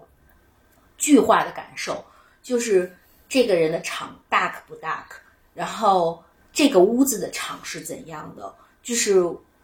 我是有特别句化、特别句化的感受的，就是它那个质感就好像说。你如果是个近视眼，你戴了隐形，你能看得更清的那种感觉，我我描摹不出来，但是我就是还是能够感受到，尤其是，嗯，不仅是人的，就是在，但不是时时都有，但是我会有这个，就觉得特别不对，因为我好像跟没说，我我我有一个特别重要的角色，也和跟那些有关系，然后还有就是最近我很相信的一件事情，因为。最近我的朋友们都在做很多身心探索，但是我我觉得我的 take away 对我来说就是感受很强的是说，我觉得是说我的小小雷达从一个摩羯山羊永远只在看脚下的路，很很就相信你可感知的这个这个我是这么一款同学，但我觉得我打了一些雷达出来，然后就可以接受到好多来自于宇宙的信号。我觉得就是不知道是哪个层面去讲啊。如果说是像嗯小林刚开始说的一种跟就是天地合一，我们觉得自己是嗯这个宇宙世界的一部分，那我可能最强烈的感觉还是跟野生动物在一起的那个时候的那种感觉，就是嗯。有有，因为我有两次去看野生动物的经历，对我来说都是就是就是涤荡灵魂的那种程度的。一个是就是呃，我们在去那个加拿大 Churchill，就是全球最北有人居住的地方，从那个地方坐台原车再去到北极的这个深处去去追追逐北极熊的那一次。然后嗯，就有人说，就是如果你跟北极熊嗯对视的话，你就是嗯 if 呃，you know they stare you in the eye，就是然后 they will stay with you forever。我觉得是是真的，就是说你你跟北极熊的眼睛对视的那一刻，嗯，你你们俩就灵魂交换了。就是我觉得 part of 北极熊 永远都在我的灵魂里面。他那个阿凡达，它对对它是有一对那个鸟，然后你看它连接那个灵魂的那一刻，它就永远跟随你了。没错，就是我觉得这个对我来说是有特别就是深深的烙印的。然后可能后就是当然我自己的工作，我也是一个非常的就是注重环境啊这些，嗯，但是其中一部分还是因为我对嗯就是这个动物的那种特别就是无比的热爱。然后还有一次就是我们去乌干达看那个银背大猩猩，然后因为银背它其实看起来特别，它它可以有两百公斤，看起来特别的呃雄壮，然后看起来特别的 aggressive，但实际上它们就是特别全世界最就是佛系的。嗯，生生灵之一吧，就是他们，因为他们是 vegetarian，他们只吃树叶儿，然后每天就坐在那儿，特别悠闲的一片儿一片儿的这个树叶往吃到嘴里，然后它它嚼的这个速度也特别慢，就不像咱们吃东西要饿狼吞虎咽，呲溜就进去了，它它就一片一片的树叶，然后有一片树叶掉头，然后它就呼噜呼噜，然后就特别祥和的在，当然他们也会有雄性保护自己的 territory，保护自己的这个雌性或者雄性之间的这种争斗，但我看到的就是那种它在这个。就是就原始森林里面，我们要砍一条路，然后连手脚并用爬进去，因为它其实是没有路的，你不可能就是说你你去看星星，它还在一呃就是 house 里面，然后你还有一辆 driveway 开进去是不可能，就是一定要一路披荆斩棘，然后呃进去以后呃在那个雨雨林的最深处，它就特别特别的 peaceful，在那儿吃吃树叶，然后我们就都就是屏住呼吸，都很怕打扰它，就。特别开心，就是我觉得那个时候我会，嗯，觉得我们就是就是就这个世界的一部分，就是我能感受到他的那个，就是让我觉得特别的内心深处特别的牵动，这样子，就是我觉得这是一种，就是我不知道你说哪种，还有一种就是说，似乎冥冥中有一些更大的力量，它是我们可能不是完全能够理解的，不是完全能够。就我们这一生的一些呃基于、一些遇见，有些人他呃在我们的这个生命里出现，他是我们嗯不是能够完全理解的，也许有更大的智慧在那儿，或者更说有一种更呃更特别的安排。那这个我我自己就原来其实没什么感受，我觉得最近到感受还挺深的，就似乎好像说每一个在你生命中出现，而且你好像突然进入这个生命阶段，就这样的人才出现。就比如说我我突然进入到一个。对生命的探索特别的，就是会经常思考这个问题的时候，我就遇到了小宁。就是那，而且就是我听了你的节目，觉得你每一期节目都是在我内心深处是有回响的，而且你思考的很多问题都是我在嗯这些日子在思考的问题。就举比如说拿这个举例子就很神奇。那我为什么不是早些年遇到你？可能早些年我们也不会有今天晚上的这场对话。可能晚些年遇到你，那我们的对话可能是不同的内容。就是那为什么是此时此刻我们有这样的对话呢？我觉得本身就是一个很特别的安排。但是我不知道这个安排是从何而来。我相信一件事儿，就是当生命想给你一个 message 的时候，他会拿一个大，天天给你喊喊喊喊喊。他喊的方式是让你看一本书也看到这个，让你遇到一个人。就有的时候可能当所有东西都在向我们应试着什么时候，可能那个事儿就该发生了。但我想 echo 刚刚几个点，一个点是刚刚 Coco 说的，就是嗯，其实我觉得人的成长其实。最最开始的时候，它是一个做加法的过程，你在学习，你在学习很多社会给你的框架、概念、经验等等等等。我觉得到了一个时候，它又在做减法，就是你要去拿掉所有这些框架、经验，跟你，你当你真正的去看见一个人、看见一个事儿，所以就是其实我们是小孩子的时候，我们是特别有感知力，我们的雷达都是打开的，我们看到不喜欢的东西就会离开，看到喜欢的东西就拥抱，对吗？然后后来我慢慢学了很多东西，知道哦，我不应该离开，我应该怎么怎么样。它其实有很多外在观，但是当你再成熟一点之后，你就会发现，其实哪有什么应该不应该，其实不就是感受，不就是遵从内心吗？所以其实我觉得特别可贵，因为我身边有很多朋友，然后有很多这个甚至大我很多的这个人，他们就依然。回不来感受，依然还在讲我应该做什么，不应该做什么，依然没有办法去 reconnect 他们那个 inner voice。所以我觉得刚刚 Coco 讲的，包括你们俩，就这种呈现能够重新打开，我觉得是件，尤其你们在职场上已经就是做的这么成功，就是经历过这么这么多东西，就按说可能已经被驯化成那个框架了，但是能脱离出来，我觉得这可能是我特别期待未来我能变成的这个样子。我我有时候经常很害怕，就当我到那个。体系里面之后会不会有一天就改变不回来了？然后刚刚你说那个我也想 echo，就是我一九年八月的时候去了一趟那个坦桑尼亚 safari 去看动物，然后你刚刚讲到那个你看那个北极熊也好，那大猩猩，突然让我想到一个 moment，就是我当时在就在吉普车上，然后。突然有一个大象经过，就是我看了那么那么多动物在非洲，就是有狮子，这个那个，就是那个大象，它一步一步那么慢，那么缓慢，然后它那个鼻子，就也是我看到它眼睛的那一刻，我也是心一下子定，就是那一刻那个，就是那刻 literally，因为你刚刚问我什么是神性，我无法定义，但那刻 literally I feel it，就是太神圣了，对。然后我就想起我之前看过一部电影，我不知道你们看没看过，叫 Into the Wild，就是荒野生存，你没有看过那部电影？就那个人去阿拉斯卡。我不知道你们印象最深的一个 moment 是什么？就微微，你看过那部电影吗？好像没有，没有特别深，但是肯定是看过，但已经。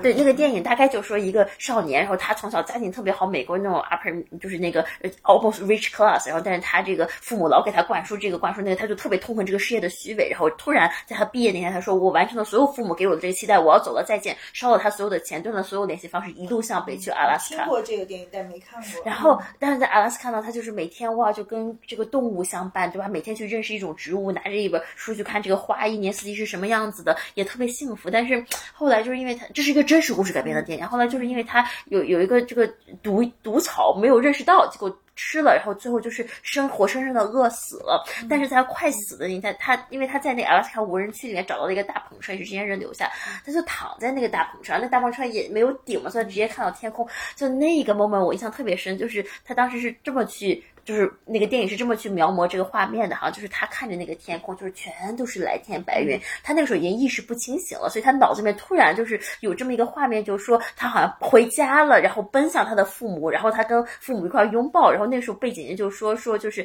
If I were there running into your arms, would you see then what I see now？就是他看到那种蓝天白云，可能他爸爸妈妈做这种银行家一辈子都无法体会到的快乐。就那刻我一下子就意识到。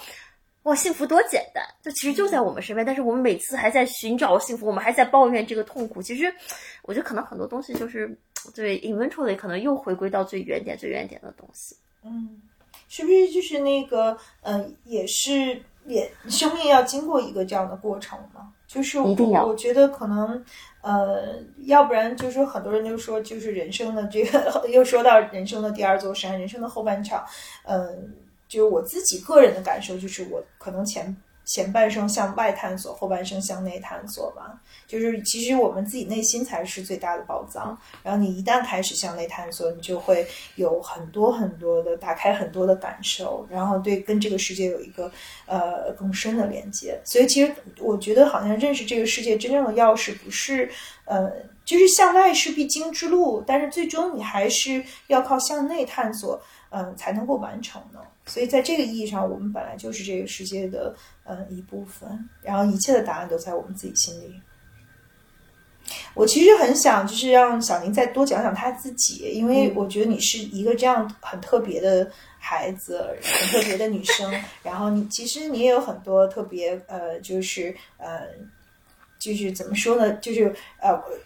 就是闪闪亮的标签吧。就是如果以我们嗯这个通俗意义上来说，但是我们今天其实没有去呃讲你的社会身份呀，去去讲这些标签。但是无论是你的这个教育经历，你对于生命的感受，你做的这些事，我觉得都是还是一个非常特别的。就你能不能分享一下，为什么你？呃，你会你会觉得你与众不同吗？你会觉得你生下来你就是一个与众不同的小孩吗？然后你为什么是你现在的你？你为什么你怎么样呃成为了你今天的样子？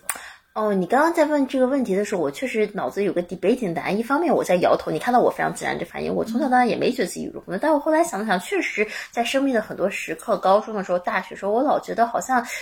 不知道为什么就有那个自信，好像自己是一个特别的天选之子，未来总会成就一番大事业。我妈说你想什么呢？对吧？但是，但是我不知道为什么，但是我确实经历过很挣扎的时候，就是我以一个非常这个。简单的例子举哈，就说我小时候特胖，我现在也胖，小时候特胖，从从来没瘦过。但是，你们都知道，就在中国这个环境下，就是就是大家都喜欢瘦的女孩子，所以你胖是就是没有人会觉得你美。所以从小到大，美这个词跟我一点关系都没有。然后小时候也不会穿，就是因为家里也没有这个传统，也特别会穿，也不会穿。然后反正现在回想回来，就是特别就是反正就是很土丑的吧，就小时候就这么种感觉。但是。就是，然后你就会有一种天然的自卑感，就你觉得你自己不美，你觉得没有人爱你，所以其实很长一段时间，就是我在 relationship 里面都是相对怎么讲，就是很谦卑的吗？都不是谦卑，是自卑，就是你都是觉得自己不值得被爱，你永远要从别人上去寻找那个 self worth，然后你也确实没有人说你美，嗯。我直到我去了美国读书，然后可能外国人这个审美跟中国人又不太一样，对吧？他觉得好像就是一个身材比较匀称、圆圆润润也很可爱，对吧？然后那时候就老有人说啊，you are beautiful，you are beautiful。我说你就是骗我，你就是对对我有所企图，你也不信。但后来发现老说老说老说，后来知道哦，好像你在他们眼中可能真的是美的，可能真的是就比如说，可能他们的审美就不一样。但是依然那样，就是我回到国内，我依然还觉得在比如说中国的男生上，我还是觉得怎么讲，就是抬不起头来，觉得自己好像不是他们喜欢那种类型。行，嗯，直到我一一九年年底，我做了一件事儿，我我我我去拍了一套一个人的婚纱照。我当时为什么做了那么一件事呢？因为我我我哥结婚，我表哥结婚，然后我在婚礼现场，然后我就看着那个新娘穿着特别特别美的一个婚纱，我就想着，我从小到大都想穿婚纱，但是我妈就说不行，你必须结婚了才能穿婚纱，你现在不能穿婚纱。我就特别期待结婚，你知道，特别期待，其实其实你就是想穿婚纱而已。然后那天突然我就想说，我为什么要就是等到结婚才能穿？我不能穿婚纱吧？我没钱买婚纱还是怎么着？所以，所以我当时就我就说，我说。我当时其实还不是说我要拍婚纱，我说我要给自己举办一场婚礼。我说我要爱，我说因为之前经过那么多 abusing relationship，你老把心放在这个人上，那个人上，这反正你心从来没有属于过你自己。我觉得不能再这么下去了。所以我当时就写了一个宣言，我大概意思说，我说对吧？就说我要给自己举办一场婚礼，这其实是一个 manifestation。因为我认为仪式这个东西，它其实是非常神圣的一个东西。因为其实我们在回想人生，就像刚刚这 Coco 讲的，人生其实就是一个一个 moment，这个中间那些很平庸的东西你根本就记不着，你就记得一个一个 moment 是什么样。而仪式感。然后就好像我之前读过一本书嘛，那 Elizabeth Gilbert 就写嘛，说仪式呢就好像是这个你牵着一个蒙着眼的小马过河，对吧？你就牵着它，你说。没关系，就一步一步一步走，水不深，我牵着你走，就仪式好像就这么一个东西，就告诉你说，哎，你这是到了下一个阶段，你好像对自己有这么一种宣言，好像你就不再害怕这种巨大的改变或一个巨大的空虚了。所以我那时候就想说，OK，那我要转到一个阶段，就说我不再去为了别人而爱自己，我要为了我自己爱自己。所以我当时写了那么长的一个自我婚礼的策划，发给身边所有人，都准备办了。因为疫情就没办，因为疫情，不然我本来是想准备在二零二零年我二月二十四日生日那天办，但是那时候还在纽约就没法办了嘛。但是我提前把婚纱照拍出来，并且从那年开始，我以后每年拍一套婚纱照，自己一个人的。对，但是拍婚纱照，我因为婚纱照会把你打扮特别美，然后就觉得其实我是特别美的。我其实去年做的一个决定，就是我之前是单眼皮儿，嗯，你看到我的眼睛，其实我去年割了双眼皮儿，但是我之前一直。好像就是有点犹疑，倒不是说为什么，而是觉得好像我不应该改变自己，但是自己也没有那么喜欢自己。然后直到有一刻给了我一个 sign，就是我那天去剪头，我觉得剪头发的时候啊是一个特别 面对自己的时候，因为剪头发的时候他要把你那个头扎起来，然后全给你穿上那个衣服，其实你就是一个大脸蛋露在上面，然后完了我脸又特别圆，你知道我。我真的，我从小到大剪头发的时候，我都不敢看镜子。Literally，就我小时候真的就是说对自己不满意到根本不敢，就有镜子赶紧躲开，就根本不敢照镜子那种程度。但是我那天不知道为什么，因为那段时间我已经开始有这方面自我疗愈了，已经经历过这个一个人的婚纱照。我突然发现我不讨厌那个只有圆圆的脸的那个剪剪头发的镜子中的我了。那一刻，我马上打电话给我朋友说：“你帮我预约那个割双眼皮，我想去割。”因为那个时候我已经爱自己了，我不需要再通过这样的方式爱自己。但是我知道这样。Can make it better, right？所以其实整个这个过程中，其实经历了这么一个大的心理的跌宕起伏。但是我后来再去回想，我说，就是为什么经历这个痛苦呢？这个痛苦有意义吗？我发现是有意义的，因为如果没有小时候那个自卑的、那个敏感的、那个不被爱的自己，就你其实是不会有这么一套就是敏感的，然后感知的，就这么一套情绪的 system。其实它让我，它让我变得更强大，它让我更能去理解那些敏感人到底是怎么想。就如果你让我再选一次，我还是会选择这样一个。坎坷的、挫折的，就是不完美的自己，因为就就就是那个造就了今天的我，所以其实这个其实对我是一个，我觉得是一个 shaping force，就是关于长相，然后对自己的这个，对，哇哦，好吧，我不知道你们有没有这方面的，我想中国的女生可能多多少少这方面都会有一些这个，我觉得有啊，我觉得有啊，美的专家来先发表一下意见，不是，就是我觉得首先我想说，小明真的是就是。就你一进门，我就觉得哇，就是你是一个，就是闪闪的，而且是柔和的小发光体，你知道？就是就所以刚才你前面讲说，我有点意外，但你讲那个洞察太好玩了，我觉得有，就我也痛恨我剪头发的时候戴那么就是戴那么一个玩意儿，你知道吗？谁都很少，而且也痛恨说每次都是剪完头发，然后发型师给你吹特美，回到家就已经在长头那个样子。我我觉得我我我我我我。我我我我同意，我特别对我也有感受，是因为呃，我也我我一辈子就只有在最作最谈恋爱的时候是个瘦姑娘，然后对，然后就一直是个圆乎乎的胖姑娘，然后但我有一点跟你想的不太一样，就是 就我觉得吧，呃，我觉得。我到现在也是个胖姑娘，然后在这点上，我当时也跟自己比较自洽，就觉得说，啊，行吧，反正这个就是我在其他地方消耗太自律了，我这儿只能坍塌。但是如果可以，我真的想让自己在呃青春期的时候可以更早的启动，就是就让自己更漂亮。我觉得倒不是取悦别人，而是取悦自己。然后我我自己也不太 appreciate 我胖的时候，因为我想，哎呀，更漂亮点也更好呀，就是。我觉得，我觉得，我觉得就是还蛮有蛮有共鸣的。但是我觉得人生苦短，然后我就是一个特别标准的好学生，就就是就对，反正吧，我觉得现在我不是也养了一个小宝宝姑娘嘛，我就觉得就是如果你能更早的恋爱，嗯，对，就多更早的去恋爱，然后尽量的去爱，尽量的，嗯嗯。其实，就是说到恋爱，其实我想回应你两个嗯部分。第一部分是，就是你说你给自己拍了一个婚纱照，我觉得好棒哦，就是特别勇敢。而且，嗯，其实我觉得我我自己，因为我虽然结过一次婚，但是我就是穿牛仔裤呃办的婚礼，就根本就没有机会穿过婚纱。可能对于我们每一个呃女女孩子来说，就大家都是觉得自己。就是为什么婚纱这个东西不知道是谁想出来的，但是实际上就是，确实是它可以让每一个人都美若天仙。所以，嗯，我觉得，但是很少有人有勇气去去做你这个选择，就是自己去拍一套呃婚纱给自己看，然后你会跟自己有一个爱的誓言，就是说，嗯，就是你要嗯拿出心来去爱自己。我觉得特别的 inspiring，就特别感动。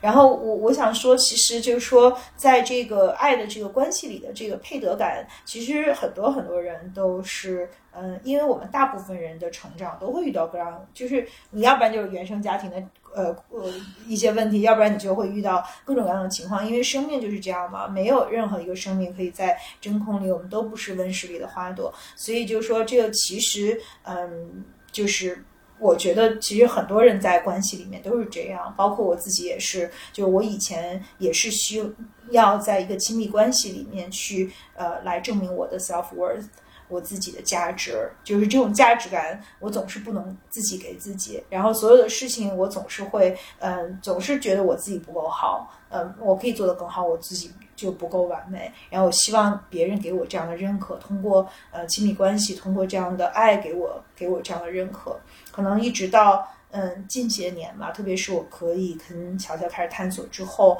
可能这样的一种呃自我价值感是才是我就才真正懂得爱自己，然后给我自己这样的价值感，所以就这一方面，我觉得其实。大部分人都是一样的。那其实又说到一个更大的话题，就是说什么是美。其实，那我也确实觉得我们现在的确实挺畸形的，就大家对这个是，就是我觉得其实在我看看你就是特别特别美的。然后正好今天晚上有很多的这个烛光，然后你的这个呃对世界的爱，你的这个你你这个人是什么样的一种呃，就是一个特别特别美丽的灵魂。然后那灵魂其实是会发光，还是它它透到你的这个皮肤的这个颜色上，你的这个脸，你的。表情都特别美，可能就是说，这个只有真正看得懂你的人才会欣赏。那我们真的是需要所有的人都觉得我们特别美吗？难道就是大家都整成一个，就是这个社会标准的一种好看，才就是受到所有人的这个接纳？就是这种是一种接纳方式嘛？那我们也其实，我觉得这里面有个度，因为我们也看过很多女生，她们把自己整得特别的完美，可她们依然还是很不快乐。所以我觉得最重要的是我们就是爱自己。当然，我觉得适当的整整，我也经常搞个打针什么的，也这个无可厚非。可是，嗯，其实真正的就是那种被被爱、被认可、被接纳，呃，真正的那种价值感，其实是，呃，还是只有我们自己能够给自己的。对，其实刚刚你们聊到这个，包括对自己的爱，包括人与人之间的关系，其实我前两天有个特别深刻的感受，就是也是因为经历一些事情，跟朋友的一些呃这个争吵，然后让我意识到，就是 it's okay not to be liked by other people。就我想，我们都是一定程度上完美主义者，我们都希望，而且很希望别人喜欢，对，很希望就是都想，但是希望全世界都喜欢，对，认可接纳我。但有的时候其实发现。因为也也是因为可能最近开始研究一些命理学的东西，就我我反正我的一一个就是相信，就是说我想人与人之间的关系可能是先天都注定好的，就是说你跟这个人可能就是更近，你跟这个人可能就是情深缘深，你跟这个人可能就是情深缘浅，你跟这个人可能就是互相痛恨的这个关系。就我觉得很多东西可能。就是他就是这样的，就是你也没有办法去强迫他。就我觉得可能这个也有点这个这个鸵鸟的状态，我不知道哈。但是就是说以前是注定了，你们其实这样的话，你就是发生这。那唯一我觉得我们能改变，就是也许很多人问嘛，就是说 OK 命都是定了，那他妈什么是能改变的？对啊。就我想其实是，然后我们就躺着等着等事情发生就。我想其实是这种。对事情的这个理解、觉知和心态，就因为如果这个东西都是先天注定，那你永远都是在这个 cycle 里面，永远都跳不出来了。但是如果你对事情的理解、觉知、心态是不一样，比如说这个事儿它很痛苦，但是你你可以不这么痛苦理解，你可以是就它也可以变成对你一种升华，它可以变成对你一种摧残，但是你可以选择让它变成对你的升华。就我想这个可能是我们能去决定。所以其实就再回到我们最开始讲的，说人与人之间的这个关系，其实虽然有些人伤害了你，但是其实。As long as 你知道，其实他来其实是为了给到你一些 message 的。其实我觉得到最后其实都没有什么。我觉得可能人还是那句话，就说就是 then what's the alternative？如果你认为就恨都是恨，就我觉得可能最后东西我们都化解掉，我觉得可能活了会舒服。所以你说的那个就是要知道他为何而来，去不要问他为什么，就不要不要因为他离开而伤心，也不要不需要知道他为什么走，你知道他为什么来就可以了。就我经常拿这个安慰我自己。真好，哎，那你刚才说到命理学的这个，我知道你也在学呃紫微斗数，然后刚才我们也很想跟大家探讨一下，就是说，如果我们的生命的这个此生的轨迹都是可能它都在一个框架下，可能它都是有一个 algorithm 在这个算法的范围之内，那我们追求这个这个生命的历程还有意义吗？就是你为什么突然嗯对这个一些命理学的事情非常感兴趣呢？而且你做了一期节目也在讲科学与神的那一期啊，我也听了，我能不能跟大家再分享一下，在这个后面嗯，在这个背后是因为是什么样的原因促使你去这么做的？首先啊，我之前我是个学那个 natural science 的，在美国，所以我接受过一整套自然科学的这个教育，所以我就开始对这种东西很不屑的，什么中医啥的，什么东西呀？这个没经过对照实验，对吧？这个是 not falsifiable，我能拿出一套理论去对这个。但我发现这个东西就是玄学中，或者说很感知，无法用逻辑描述的，就是这样。就说你某一天遇到了一件事，你就突然相信了，你也就不会再有东西让你不信这个东西，且你也无法去说服另外一个人去相信这个东西，因为他只有到了那样一天，他才会明白这个东西的意义。他可能一辈子也不会明白。这个就是有的人有这个缘分，有的人没有这个缘分。但是我就是因为一些事儿让我意识到，原来有些东西不能被逻辑解释，原来有些东西不能被科学解释，原来人类的语言是非常非常有限，且可能没有什么大的这个意义的。所以开始慢慢去了解这些东西，然后也因为你有一个就是怎么讲呢？就很多人都讲，其实是一种心理暗示，那可能有这个原因吧。因为你相信他很多东西，可能你也会往那个方面去想，所以慢慢，嗯，就。就开始更相信这个东西，更想研究，然后也是有那么一个契机和缘分，就是就拜了个师，然后就入了一个师门，然后现在就在呃比较系统的学习紫微斗数。那可能对我来说，呃，想做这个事儿，可能比较重要的两个原因吧，一个是确实我我我对人，我对生命对人天生好奇，对我自己的对别人的，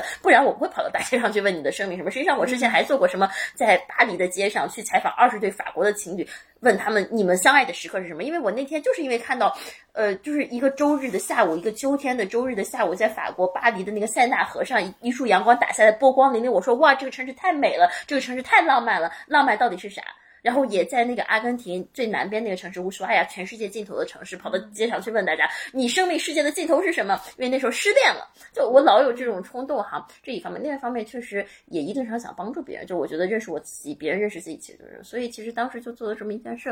呃，当然我现在还是一个非常 junior 的初学者哈，但是我觉得整个这个学习的过程，其实让我对人生有了更多新的这个，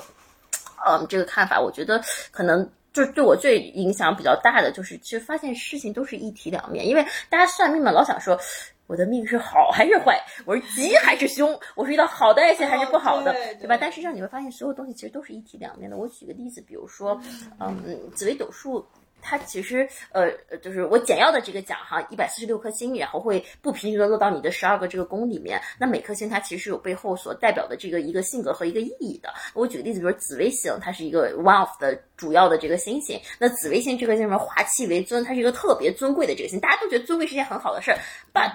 你最后你就孤独呀，你体会这种孤独，可能是常人无法去理解的这种孤独。所以其实所有东西都是一体两面的，就是有个人的生命，你可能觉得他好，但可能不好的，就是你总都是公平，就是得到都是这样。所以你有了这么一个心态，你就会知道说，就是你现在受的。苦其实都是有意义的，因为未来可能因为这个你会有一些成长。首先，你现在这个快乐可能也是不稳定的，因为你该受的。苦你也会逃不掉。就我觉得可能整个心态会更平和一点，你看事可能会更圆满一点。对，所以我觉得对我来说可能。呃，它是一个工具，赋予了我某种，就像科学一样，科学给的是一种工具，让你获得跟这个世界相关一些真理和智慧。那紫微斗数或者玄学或者说命理学，其实也是同样的一套工具，所以，呃，有这套敬畏之心吧，我想。嗯嗯，那就是是不是也是说，就是像你刚才也提到，就是即便是我们的 life path 在一定程度上，就是它，嗯，在一定的范围内。嗯，由我们出生的那个时刻来决定，但我不知道啊。就假设说这是一个成立的 assumption，那即便是这样的话，那我们每一个人呃面对这样的一个人生历程的觉知和我们的感受也是不一样的。其实可能这个才是它的，就是这个至于我们来说才是真正的意义，是这样吗？这才是这才是你能真正能掌控、能把握、能改变、能修的东西。嗯，对，可能外界的东西你都不能把握，该来的这个祸可能都会去来，但是你怎么去应对它？你的发心是什么？你的感受是什么？你从中体会到智慧是什么？我觉得这个可能是，我觉得可能某种意义上说，这是唯一的真，因为这是你能去改变、能去把握。其他那些东西可能都是外在的一些浮现的这么一个表象。可能我们活的就是那部分真的东西吧。我想，其实活的就是那部分，至于我们的感受。对，所以我后来意识到一件事儿，就是说，嗯，我之前对自己的要求是，你的每一个行为，每个最终呈现出来的东西都是要是善的东西。但我后来意识到一个东西，就是说，你不仅行为要是善，你的每个发现也都是善。因为什么决定了你呢？就是你的每一个思想、每一个想法、每一个发心、每一个行动说的每一句话。所以其实 you are constantly creating the person who you are at every moment with every piece of your thoughts and action。所以我想，就人最后其实活给自己看的。嗯。是的，那那你会不会就是嗯，因为有点像，就是特别想偷吃智慧果一样，因为你好像掌握了一个钥匙，那有没有会经常想去看一下后面的这个答案是什么？呃，首先哈，就有这个敬畏之心，就是你知道一个因果的关系，就是你不能看到更多你不该看的东西。当你看到更多你不该看的东西，你要为此付出代价。所以我们讲，比一体两面还是这样的一体两面。所以我我我第一我不会经常去给自己看，第二我也从来不建议我身边人经常去看他们自己。就是你可能遇到了真正的问题，你想去看，我觉得这个你来寻求答案，这个是 OK 的。嗯，但是一般比如说你想看，你在另外上你是要一定要付出代价的。所以就是我觉得有这么一种敬畏之心。嗯嗯而且实际上有的时候就是我觉得也就是就老看了也会影响你的这个心境。就比如说这个对吧？你现在创业，然后就看就说你不适合创业，你说你创还是不创呢？对不对？这也很纠结呀、对吧？对我们之前有聊过这个，就是说很多时候大家就觉得，如果去看的话，就不要看感情，因为很多时候你不知道自己是因为被心理暗示了，呃，做出来的选择，还是你遵从自己的内心做的选择。比如说，如果你去看了，然后嗯，就是你发现自己可能跟这个人这个呃。其实毫无结果和缘分，那你最后离开他是因为你去看了，还是因为你自己遵从了内心呢？就不知道了。所以我觉得可能可以选择你尽量去看那些代表你本身的性格的东西，可以少去看那个运啊、今年有啥运啊，这个月有啥运啊，今天有啥运，我觉得可以一定程度上分就是开吧。呃，看一个就是如果能够帮助我们更了解自呃己，，exactly，对，而不一定非要去看一些其他的。当然也是呃。我因为我觉得这个也挺想听 Coco 怎么说，但是我觉得还还挺有意思的，就是嗯，如果是我遇到一个很重要的人生的拐点，如果我知道有这样的一个途径可以帮我有这样的 clarity，其实它 it's all about clarity，right？那我我觉得我还是很很好奇，我可能会会想看。我我觉得有几个部分我还挺开心，就是小牛在这分享，我就其实一直在打勾。我会想说啊，虽然我没有读了那么多的功课，呃，做那么多努力，但还好冥冥中就是还在，就是至少是小明比较建议的方向上。就是第一，我我特别同意说起心动念都是要有善意的，因为巧巧其实一直在讲说。Coco，你对于自己太过刻板，就是没人瞅着你怎么你怎么脏话自由都觉得 这么难呢？但是我跟巧巧就讲，我说因为有的时候，呃当然就适度的脏话自由还是让我觉得可以舒压的。但是我说，其实有的时候我觉得，如果我嗯去讲别人不好什么，我觉得我的场都是恶毒的，都是重的，都是不好，就是我会有这种感受，所以我不愿意去讲。那我觉得就是呃。我是很认这件事情的，就是发心善、有感恩之心这些部分。那我也认为，相对来说，我是一个啊、呃挺好的样本，明白吧？就是就是就是我我觉得这样还是蛮好的。第二是说，的确我也同意薇说的，就是我不，我只有大事 specific 真的非常前前后后的犹疑的时候，我才我轻易不会去问，因为我不是走，我不太是那种小超型人格，我是那种就一定要。就做到了，我觉得他一定会来。然后，但是我有一点和大家有点不一样，就是我吧，还是一个，就是比如说吧，呃，就是刚想的说不咋看运哈，我还是看，比如各种星运什么的。因为我，但我的心态是这样的，就是说，比如我可能兜里有每礼拜一早上可忙了，看好几个 星运的部分。但是我觉得那个东西其实更好玩的是说，如果他讲讲你很好，你就是更好，就是哦，这让我一天好开心。就是比如我上榜了，我是前几名。但如果他讲不好，说比如说这周你要不要操呃不要过于心急呀、或者你不要跟小人争吵啊，其实对我来讲只是说，就是他额外给你一个提醒，说让你就是更加。审慎的做一些事情，还有我倒不迷信这个，纯粹是说给自己插点小旗子，说哎，这此处有地雷，要小心一点。所以有时候就是一种乐趣。如果你 don't take it seriously，就是特别是每周运程那种，对对对是不是？就是也是一种乐趣。其实一个好的命理师，他不会告诉你不要做什么，你做什么就会怎么出门，你你这个运，嗯他会告诉你，我建议你可能。不要去做这方面的，就是他说的这个话会让你觉得其实是一个好的提醒，而不是说你这个指令你能做什么不能做什么，出门就怎么怎么样，被车撞了还怎么，他不会这么说的。嗯，我想这个做做一个这个，因为实际上一个命理师他其实是上天的一个戒指，他去帮你去通过他的口眼去看到一些东西，就是呃这个人我想他也是特别需要修行的。对。我我唯一最近的一次跟命理师的这个沟通的经验，我觉得就是超级励志，就是他特别给我就是特别励志，就他就会说，呃，你命里有什么什么，就是如果你你你在组，就是能够努力去，嗯，去去让别人看到，就是你你你可能会做一些呃有有有一几件特别的这个嗯光彩耀眼的事情，或者很特别的事情，是别人可能不会去做的事情。那如果你继续这样努力去做，那你会让别人看见，然后你你的命里是有这样的一个特别这个闪闪发光的可能性的。但是你要就是就要通过你自己努力去去得到，然后需要通过你自己努力被别人看见。我觉得就对我来说是一励志 session，基本上就是 还跟就是说，只要你努力，你就可以呃去获得更大的舞台，你可以有呃你可以去对这个世界产生更大的影响，就是基本上是这样的一个。其实这个实际上他扮演的角色，其实就是一个有权威的人给了你一个一个很好的建议，对吧？这个人他可以是一个秘书，他可以是一个你相信的长辈，其实是谁不那么重要。其实我觉得我去问的潜台词就是说我够不够好，就是我够不够 capable。如果我我要想做这件事情的话，我是不是能 hold 得住？然后他其实给了一个特别就是呃励志型的回答吧。所以就这一点上来讲，就是他甚至在某一个部分也是呃就有点像 ther therapist 的角色，他会用另外一个维度的事情去帮你去更好的去发挥你自己的能量。所以你看，就是一个好的命理师，他确实他需要有一个很好的沟通技能，他需要有一个很发善的这么一个心，否则他其实很多东西他这个讲不好，其实反而是积了口业，嗯，对吧？就是他要告诉你不能做这个，你做这个你创业就会失败，或者他告诉你说，对吧？你你怎么怎么样，你你做这个必成功，好像都是有问题的。哦，是吧？这个我因为我不太熟悉，我还真不知道。但我也听说，我也有的朋友的，就是有的时候问一些大师，然后大师特别骚。对，其实我觉得你们刚刚这两个提醒，就好像一个说，就我提醒你，就是说，比如说小人怎么样，而你这个说，就是说你这个很好，但是你要通过自己的努力，我觉得这可能是更好的这个方式去发展人的主观能动性。对我的那个，他就说他他说，但是你有难，就是这个不是那么顺利的，你要嗯 put an extra effort，就这样说。但其实这个话就算不从命理师角度讲，他可能就是从你一个大哥、一个长辈口里讲，可能也是一个对的道理嘛，就是 total 对 make sense。